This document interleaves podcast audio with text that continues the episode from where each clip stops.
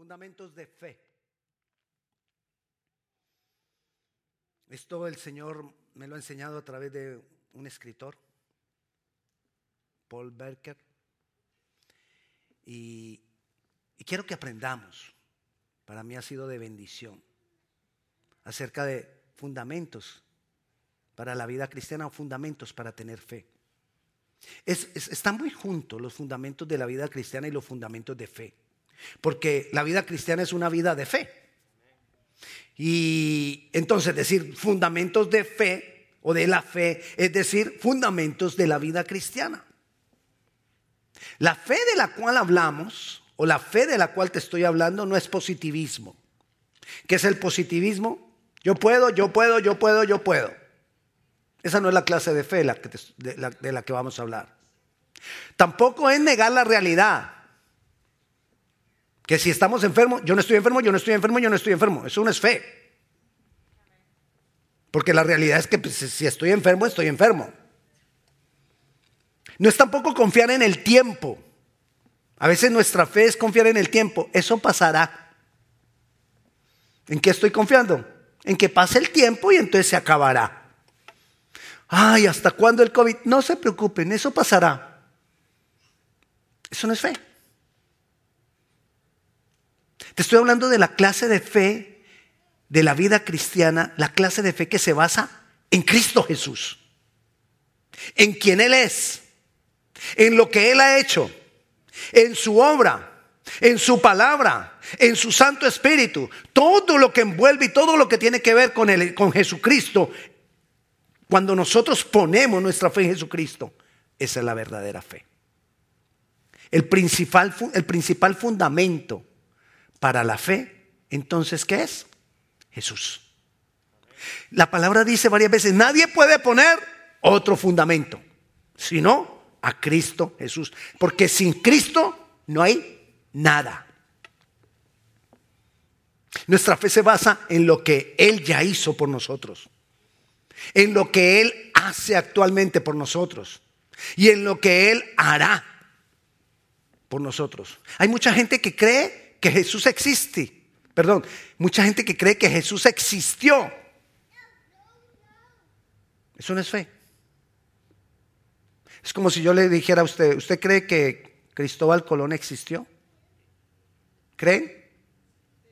Sí, la historia lo cuenta. Pero ¿tú crees que Cristóbal Colón puede hacer algo por ti hoy? No. Entonces eso, creer que él existió no es fe. Hay gente que cree que Jesús existió, eso no es fe. Lo que yo tengo que creer es lo que Él hizo por mí allá, antes, y lo que hace por mí hoy, y lo que hará por mí mañana. Eso es fe, depositar toda mi confianza en Él. Que, que, que si nosotros estemos, estamos en medio de dolor, en medio de enfermedad, en medio de necesidad o en medio de crisis, o aun cuando todo esté bien, nuestra vida esté fundamentada en Cristo. No importa la situación que esté viviendo, buena o mala, pero sigo confiando y depositando mi confianza en Cristo. Primera de Pedro, capítulo 2, versículo 6 dice, por lo cual también contiene la escritura, he aquí, pongo en Sión la principal piedra del ángulo, escogida, preciosa, y el que creyere en él no será avergonzado. ¿Quién? El que cree en Él. No el que cree en que las cosas cambiarán. No el que cree en que todo, todo va a ser nuevo. En que mañana, tranquilo, tranquilo, esto va a pasar. Cuando ya tengan la, la vacuna, esto pasa. A veces esa es nuestra fe, la vacuna. O espera y verá lo que va a hacer el nuevo presidente. Esa es la fe de muchos. Nuestra fe tiene que estar en Cristo. Porque cuando nosotros dice ahí que cuando nosotros depositamos nuestra confianza en Él, no seremos. No puede haber otro fundamento. Dice que Él es la piedra principal, la piedra del ángulo, el fundamento, el cimiento. En construcción sería el cimiento sobre el cual se construye cualquier cosa, un cimiento. Entonces, ¿qué es fundamento? Fundamento es la base sobre la cual algo se apoya. Eso es un fundamento.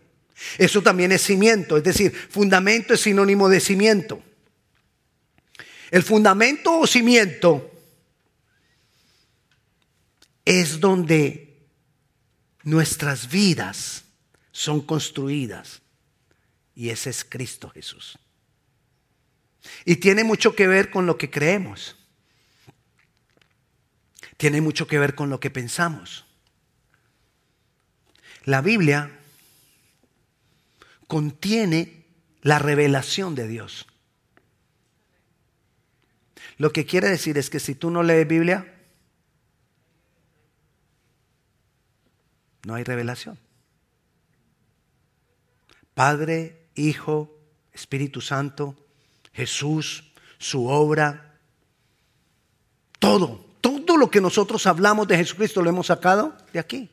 El Espíritu Santo nos lo ha revelado trayéndolo de aquí. Primero lo leemos aquí y luego nos es revelado a nuestras vidas. Necesitamos fundamentar nuestra fe, nuestra vida cristiana en Jesús, su obra, su palabra, su Santo Espíritu. Entonces, te quiero hablar de varias cosas dentro de este fundamento. Estamos construyendo, necesitamos construir fundamento, cimientos para nuestras vidas. Entonces te voy a hablar de cuatro cosas para, para construir ese cimiento. Uno, diligencia. ¿Qué es diligencia? Que nosotros necesitamos saber que si yo no coloco los cimientos correctos al principio, después va a ser mucho, mucho más costoso la reparación. ¿Digo mentira, Nicole? Digo Nicole porque es arquitecta. Tenemos que saber eso. Le voy a dar un ejemplo. En, en, 1372 se construyó la Torre de Pizza. La Torre de Pizza fue una torre que hicieron al lado de una iglesia en Pizza, una ciudad. Y la torre se empezó a inclinar antes de terminar la construcción. ¿Qué era lo lógico que hicieran? Arreglar los cimientos. No los arreglaron. Y cada vez la torre se fue inclinando más y más. Todavía está en pie. Pero la cantidad de dinero que han invertido en reparaciones son millones de millones de millones de euros. ¿Por qué? Porque no arreglaron los cimientos desde el principio.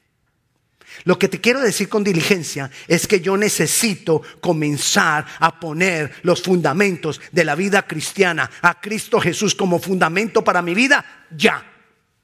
Y tengo que arreglar lo que no ha sido arreglado. Porque entre más tiempo pase, más difícil es, más costoso me va a ser.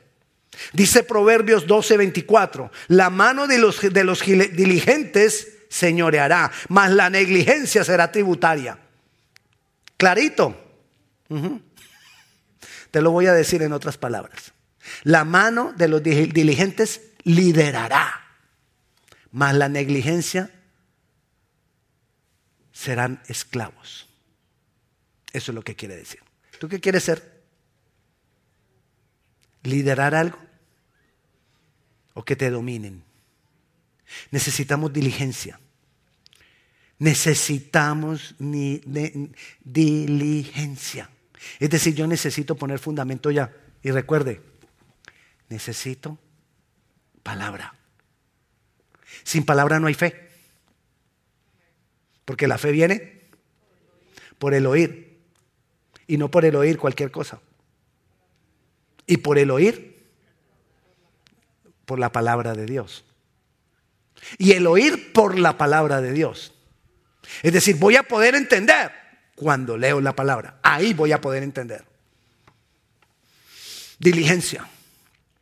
Pero también, entre más altos sean tus sueños, más profundos deben ser los cimientos. Si yo voy a construir una cosa pequeña, no necesito mucho cimiento, pero si voy a construir algo grande, necesito unos cimientos más profundos. La pregunta es, ¿tu vida, tus sueños, lo que tú tienes, es importante o no es importante? ¿Es algo grande o no es algo grande?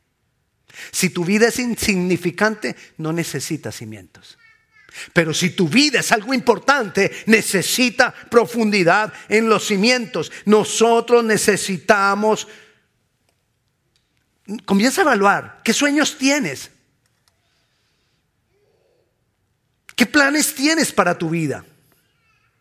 Porque es que cuando yo pongo unos cimientos para poquito tiempo, también no necesita mucha profundidad. Pero cuando yo lo necesito para mucho tiempo, necesito profundidad. ¿Estás pensando en que vas a vivir solo 70, 80, 90 años o que vas a vivir por la eternidad? Porque tú estás poniendo los cimientos de tu vida eterna ya.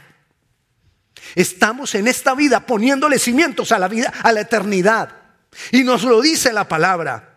Dice en Juan 17:3, y esta es la vida eterna, que te conozcan a ti, el único Dios verdadero, y a Jesucristo a quien has enviado. Es decir, si nosotros ponemos cimientos para nuestra vida desde ahora y por toda la eternidad sobre Jesucristo. Tú determinas para cuánto estás poniendo cimientos.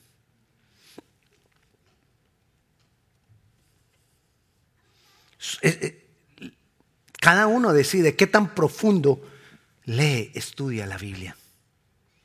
Qué tan profunda es su relación con Jesús. Qué tan profunda es su relación con el Espíritu Santo. Cada uno de nosotros lo decidimos. Necesitamos tiempo. Necesitamos revisar los cimientos. Le voy a dar un ejemplo. Una universidad de Filipinas, en 1964, eh, hizo un edificio. Algunos años después, le añadieron tres pisos al edificio y no revisaron los cimientos. Solo añadieron los tres pisos. En 1990 hubo un terremoto y ahí murieron 1.600 personas. Porque lo primero que se cayó fue el edificio. ¿Por qué? Porque no habían seguido construyendo sin revisar los cimientos. ¿Qué tanto conoces la palabra? ¿Qué tanto te metes con Dios? Dios nos da oportunidades para estudiar la palabra. ¿Sabe que a veces me dicen las personas, pastor, yo tengo una pregunta? Sí, ¿cuál es la pregunta? Me dicen, ¿qué va a pasar con, los indiecitos de allá del Amazonas que nadie les lleva el Evangelio? ¿Ellos cómo se van a salvar? Eh, yo, yo, yo estoy confundido. Y yo le dije, ¿tú quieres ir a predicarle a los indiecitos? No, no, no, no, no, yo solo quiero saber cuál va a ser la solución para ellos. Entonces no te preocupes por los indiecitos. Déjale los indiecitos a Dios. Preocúpate por ti. Porque ellos, ok, no tienen evangelio, no tienen Biblias en su idioma, no tienen una cantidad de cosas, pero tú tienes Biblias en todos los idiomas, tienes Biblias de todos los tamaños, tienes Biblias en, todos los medios, tienes programas radiales, tienes, eh, eh, puedes ir a la iglesia, te llevan la palabra vía Zoom. Lo que quieras lo tienes a tu disposición. Así que no te preocupes por el indiecito. Preocúpate por ti. Porque de todo lo que nosotros hagamos y de todo lo que nosotros hemos tenido, vamos a tenerle que dar cuenta al Señor. Fundamento de fe, fundamento de la vida cristiana.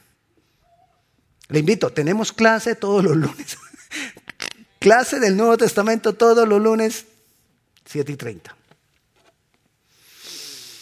Persistencia necesitamos también. ¿Alguien recuerda cuál fue el primero? Diligencia. El segundo, profundidad. Ah, no. ¿Sí? Profundidad. Tercero, persistencia. Si queremos construir buenos y fuertes fundamentos, no es fácil. No creas que no es sino comenzar a leer la Biblia y ay, vino la. El pastor me dijo que, la, que cuando uno leía la Biblia, el Señor nos daba la revelación. Entonces voy a leer la Biblia y que venga, que venga la revelación, que venga la revelación. No es tan fácil. Se necesita persistir. Muchas, muchas personas comienzan a poner fundamentos en sus vidas cristianas, pero desisten, porque no es fácil. Y la mayoría quieren el camino más fácil. Queremos muchas veces el camino más fácil. Pero ¿qué va a pasar cuando venga el temblor? ¿Qué va a pasar cuando venga la tempestad? Se derrumban. Por eso Jesús decía, al que venciere, le daré. Es en los momentos más difíciles que nosotros nos damos cuenta qué tan fuertes son nuestros fundamentos. Es en los momentos más difíciles que nosotros nos damos cuenta qué tan fuertes son nuestros cimientos en Cristo Jesús. Dice Proverbio 10:25, como pasa el torbellino, así el malo no permanece, mas el justo permanece. ¿Y cuál es el justo? El que tiene su fundamento en Cristo Jesús. Fundamento fuerte, fundamento sólido, fundamento profundo. Todos sufrimos tormentas. Todos sufrimos tormentas. La diferencia es que algunos se dejan arrastrar por ellas. Esa es la diferencia. Pero nuestro fundamento cuando está puesto firme, fuerte en Cristo, nos hace estar firmes en medio de las tormentas. Te lo he dicho muchas veces. Jesús nunca, nunca prometió evitarnos las tormentas. No. Las vendrán. Es algo inevitable. Que haya tormentas en nuestras vidas es algo inevitable. Lo que sí podemos nosotros es establecer nuestras vidas a prueba de tormentas. ¿Y cómo me doy cuenta si un edificio está hecho a prueba de temblores? Cuando venga el temblor. No hay otra manera. ¿Cuándo me doy cuenta qué tan firme está mi vida? Cuando venga la tempestad, cuando venga el temblor. Ahí me voy a dar cuenta. Ah, entonces mejor no me quiero dar cuenta. Pero si todos tenemos tormentas, en la vida siempre van a haber situaciones difíciles. Pero ahí es que me voy a dar cuenta cuán firme estoy. Necesitamos la firmeza. Necesitamos estar ahí en ese, en ese fundamento que es Cristo Jesús. Cuando tú vienes a trabajar diligentemente en ese cimiento, vas a ver las respuestas de Dios. Cuando tú pones ese fundamento con profundidad, vas a ver la revelación de Dios. Cuando tú persistes y persistes, vas a ver tu carácter o el carácter de Cristo afirmado en tu vida. Y eso es lo que necesitamos. Que el carácter de Cristo sea afirmado en, nuestras vidas. Pero cuando el carácter de Cristo se afirma en mi vida, cuando primero tengo los pensamientos de Cristo. La palabra dice que tenemos la mente de Cristo. Y, y, será que tenemos la mente de Cristo sencillamente porque un día recibí a Jesucristo Señor? Yo te recibo como Señor y Salvador, me entrego a ti de todo corazón y me entregué de todo corazón y abrí los ojos, ya pienso diferente. No, no, así no funciona es un proceso. Tener la mente de Cristo es un proceso. Un proceso donde nosotros nos tenemos que ir alimentando cada día más y más de la palabra. Que sea el lenguaje del reino la palabra en nosotros. Y cuando te digo que, que nosotros hablemos del lenguaje del reino, no te estoy diciendo que digamos, hola hermano, Dios te bendiga, gloria a Dios a toda hora. El lenguaje del reino es que nosotros conozcamos la palabra y que esta palabra salga por nuestra boca. En todo momento, en toda situación. Que nosotros podamos confrontar las cosas que pasan y las cosas que nos pasan en nuestras vidas con lo que dice la palabra. Que si yo tengo una enfermedad, voy a ver qué dice la palabra. Esto ya te lo he dicho algunas veces. Voy a ver qué dice la palabra respecto a eso. A la enfermedad. Y la palabra dice que Cristo clavó Llevó todas nuestras enfermedades. Entonces, ¿qué voy a creer? Que esa enfermedad que yo tengo no debe estar. Y comienzo yo a caminar No diciendo, no tengo enfermedad. Yo tengo la enfermedad. Pero la palabra de Dios dice, Jesucristo hizo, Jesucristo lo hizo por mí. Día a día, vez tras vez, le voy diciendo a eso que está, que está oprimiendo mi cuerpo, se lo voy diciendo vez tras vez, vez tras vez, lo voy creyendo yo, lo voy hablando con la palabra. Persistencia persistencia. Necesitamos poner fundamentos fuertes y sólidos, persistencia. No es solo venir a la iglesia. No te conformes con lo que oyes media hora, 35 minutos cada sábado. Necesitamos más. Necesitamos más. Lo cuarto, obediencia un fundamento sólido de obediencia a la palabra de Dios.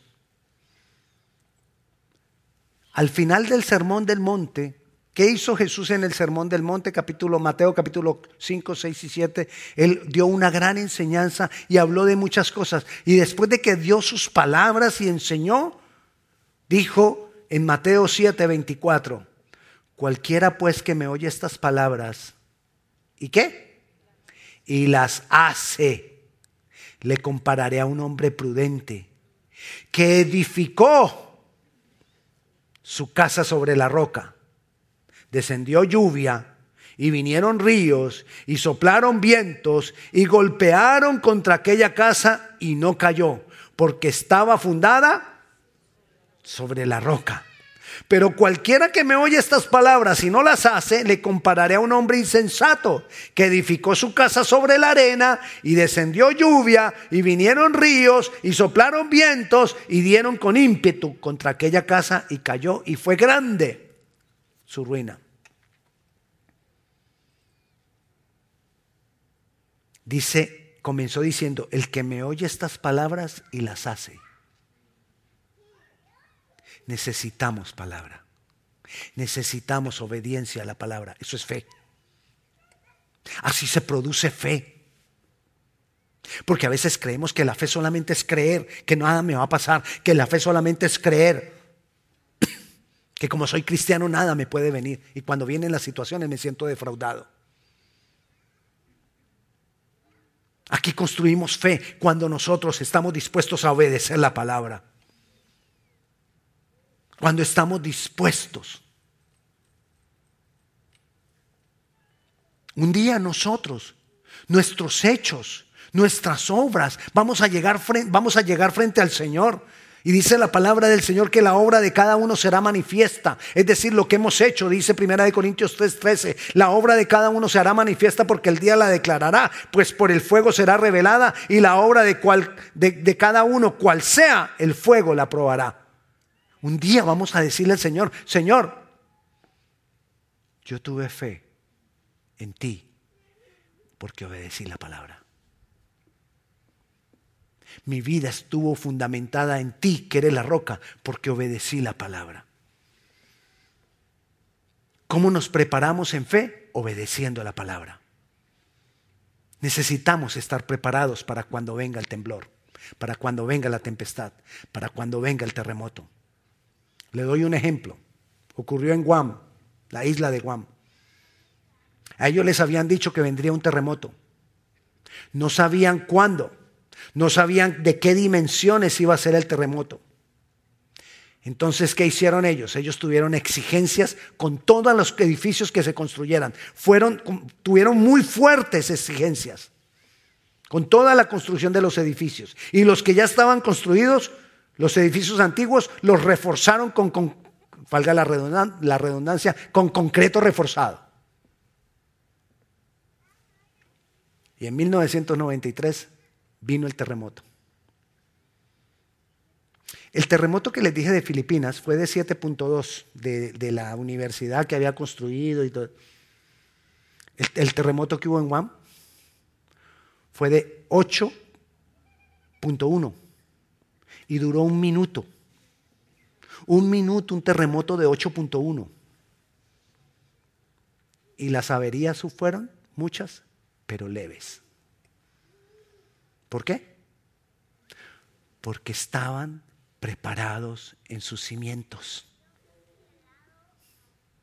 No hubo desastres.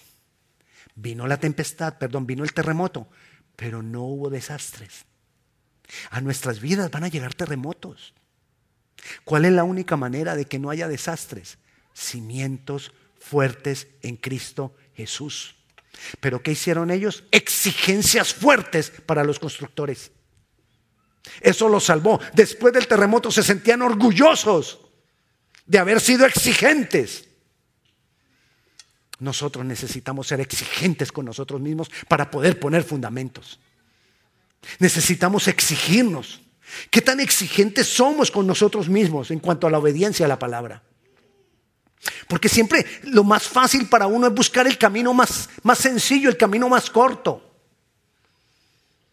Mira lo que dice Primera de Corintios capítulo 9, versículo 24. ¿No sabéis que los que corren en el estadio todos a la verdad corren, pero uno se lleva el premio? Corred de tal manera que lo obtengáis.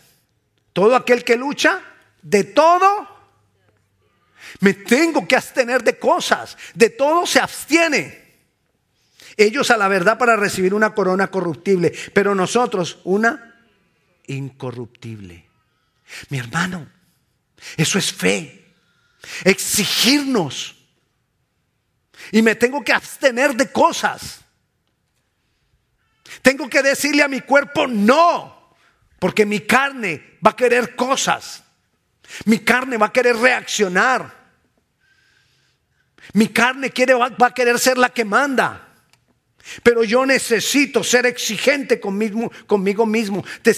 aquí nos está dando el apóstol Pablo el ejemplo de los corredores que corren por una corona corruptible y se abstienen de cosas. ¿Cuánto más nosotros no nos vamos a abstener de cosas que corremos por una corona incorruptible?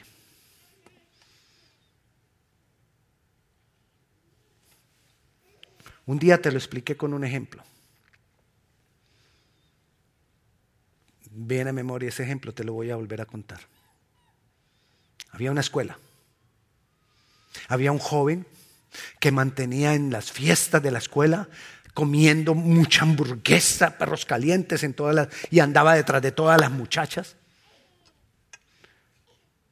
Y había una muchacha que le gustaba muchísimo de la escuela. Pongámosle no digo María porque como casi todas aquí son Marías, dice, pastor está hablando de mí. ¿Quién? bueno, ella. Y entonces se llamaba ella, diga. Supongamos que llamaba ella. Y entonces pasó ella por allá. Y él quería ver si la invitaba a la fiesta de fin de año.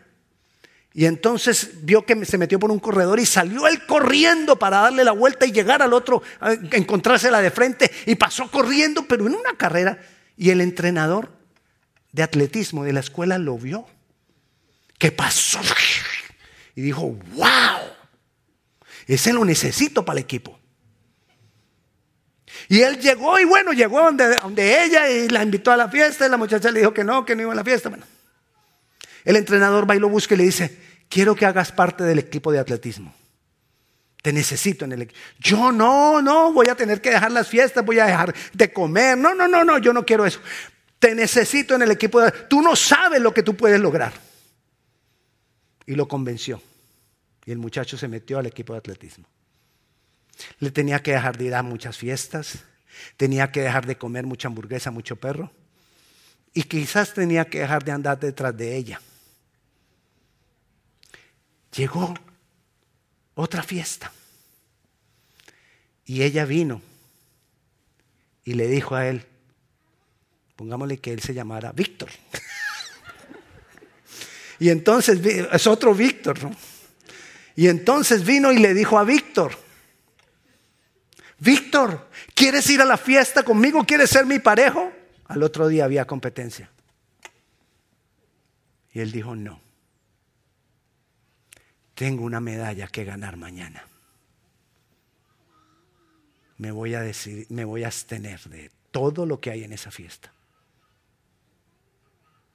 ¿De qué te abstienes tú? O, buscamos el camino más fácil. Y creemos que somos de fe cuando buscamos el camino más fácil. O creemos que somos personas de fe cuando no, cuando no tenemos que hacer sacrificios porque es que tengo una fe tan grande. No, la fe tiene que ver con eso.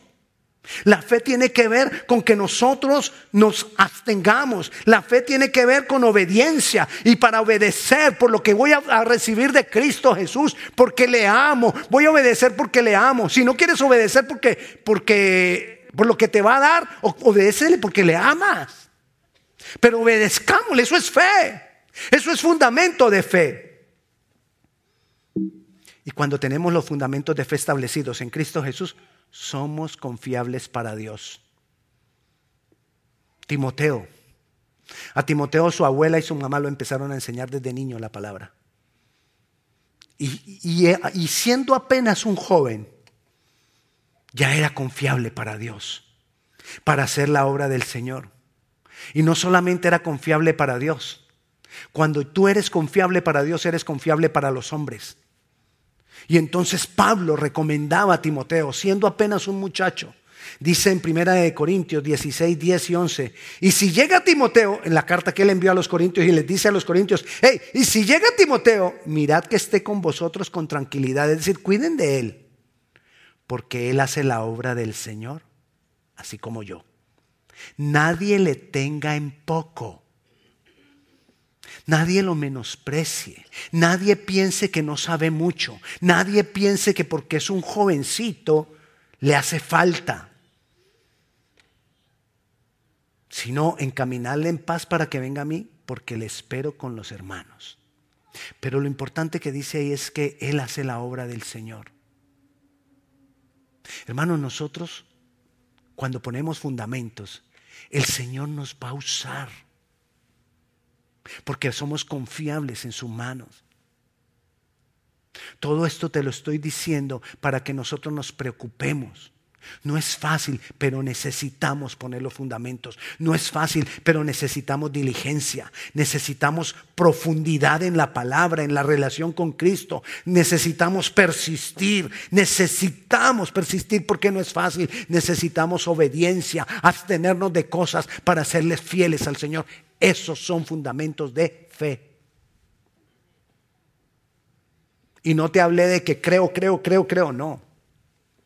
Te hablé de los fundamentos, porque cuando ponemos los fundamentos, lo demás se va a dar aún en medio del terremoto. Vamos a estar firmes aún en medio del terremoto. Así que yo te invito a que le digamos al Señor en esta noche, o que le digamos no, que tomemos decisiones esta noche, en favor de ponerle fundamentos, cimientos a nuestra vida cristiana, ponerle fundamentos, cimientos a nuestra fe. Pongámonos de pie, vamos a orar. Padre Celestial, te damos gloria, te damos honra, te exaltamos, Señor, te bendecimos. Padre Santo, yo hoy decido revisar mis fundamentos, Señor. Yo hoy decido revisar mis cimientos. Ayúdame a confrontar mi, vida con tu palabra, Señor. Ayúdame, Señor, a entender la fe. Que la fe tiene que ver con toda mi vida, no con creer solamente. Señor, aquí estamos. Te necesitamos. Necesitamos más de tu presencia, Señor, para poder lograrlo. Señor, danos diligencia. Que podamos tener más y más esa relación profunda contigo, con tu palabra. Que podamos persistir, que no nos cansemos de hacer el bien, que no nos cansemos de hacer tu voluntad, que no nos cansemos de buscar de ti, que no nos cansemos, Señor.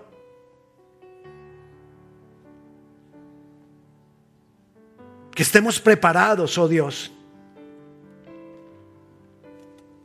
Que así vengan las tormentas, Señor, nos encuentres en medio de ellas hallados firmes, porque hemos creído en ti, porque hemos esperado en ti, Señor. Llévanos a obedecer la palabra, Señor. Padre Santo, yo te doy gloria, yo te doy honra, yo te exalto, Dios. Y te pido, Señor, que esta palabra que tú nos has hablado hoy, Señor, dé fruto en cada uno de nosotros. En tu nombre, Jesús. Amén y amén. Si alguien quiere entregar su vida al Señor Jesucristo y no lo ha hecho, yo quiero invitarte que hagamos una oración juntas. Si tú nunca has entregado tu vida a Cristo y que le digamos juntos, Señor Jesús, abro mi corazón a ti. Creo que tú has pagado por todos mis pecados. Hoy te recibo como mi Señor y como mi Salvador y como mi Dios. Y te doy gracias. En tu nombre Jesús. Amén. ¿Hay alguien que haya entregado su vida al Señor Jesucristo hoy por primera vez? Levante su mano, yo quiero orar por usted. Allá en casa, si tú has entregado tu vida al Señor Jesucristo, comunícate con nosotros a través de nuestros diferentes medios, a través del email que tenemos ahí dispuesto. Queremos orar por ti, queremos acompañarte en esta nueva manera de vivir. Dios les bendiga, la paz sea con cada uno de ustedes.